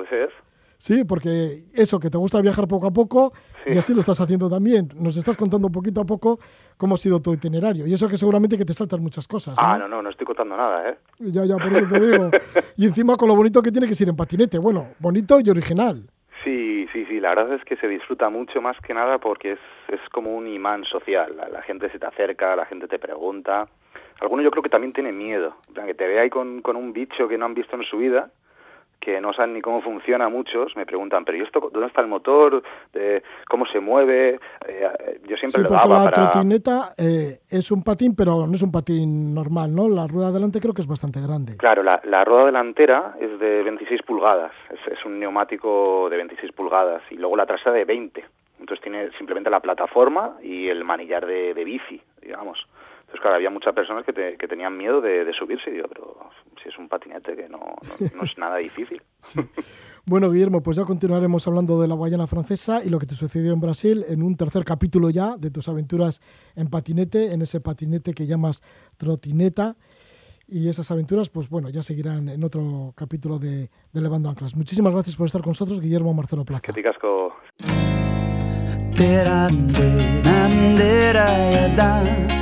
Nos espera en un próximo programa de Levando Anclas más aventuras en patinete por América de Guillermo Marcelo Plaza. En el tercer capítulo toca Guayana Francesa y Brasil. Nosotros ya ponemos punto final a esta edición del Levando Anclas y lo hacemos con la música del cantante portugués Miguel Araujo, con la canción La increíble historia de Gabriela de Jesús. Que vaya bien la semana, que la disfrutéis, dulces sueños. Por este meio foi na volta do correio, numa mula sem arreio, enviada para a mortosa. Andou na tilha que ninguém nem dava cria, viu na curiosa cria cura para a solidão. Deu-lhe uma sopa e de alguns restos de estopa Fez-lhe carapins e roupa e uma cama sem colchão Ao ver aquela desde cravo e de canela Deu-lhe o nome Gabriela, andava a cara com a careta Mas sua beleza em brasa, em chama acesa Pegou fogo à redondeza como o bafo do capeta e aí no centro, um pobre meio rei de gente, muito recatadamente espalhecia a sua mágoa. Com rádio velho, boca de batom vermelho, a cantar em frente ao espelho as canções da Helena d'Água. Lobos malvados, velhos, loucos, reformados, mexericos, maus olhados das beatas da igreja. Mal vi a hora de arrancar dali para fora Sem deixar rastro ir embora Ver o mundo reja Sem pé de meia Teve uma brilhante ideia Decidiu pedir boleia E só parar em Paris Sem carteira lá foi sem eira Nem beira nem sequer viu a fronteira Não chegou nem a Sanfins. E em Valpassos com a alma em mil pedaços Que entreteve-se nos braços de uma gala de alcafaz. Pediu boleia um pelintra de Gouveia Que a mandou sair em ceia Nunca mais olhou para trás sem arma giga cantou-lhe uma cantiga Deixou-a de barriga e arrancou sem dar sinal.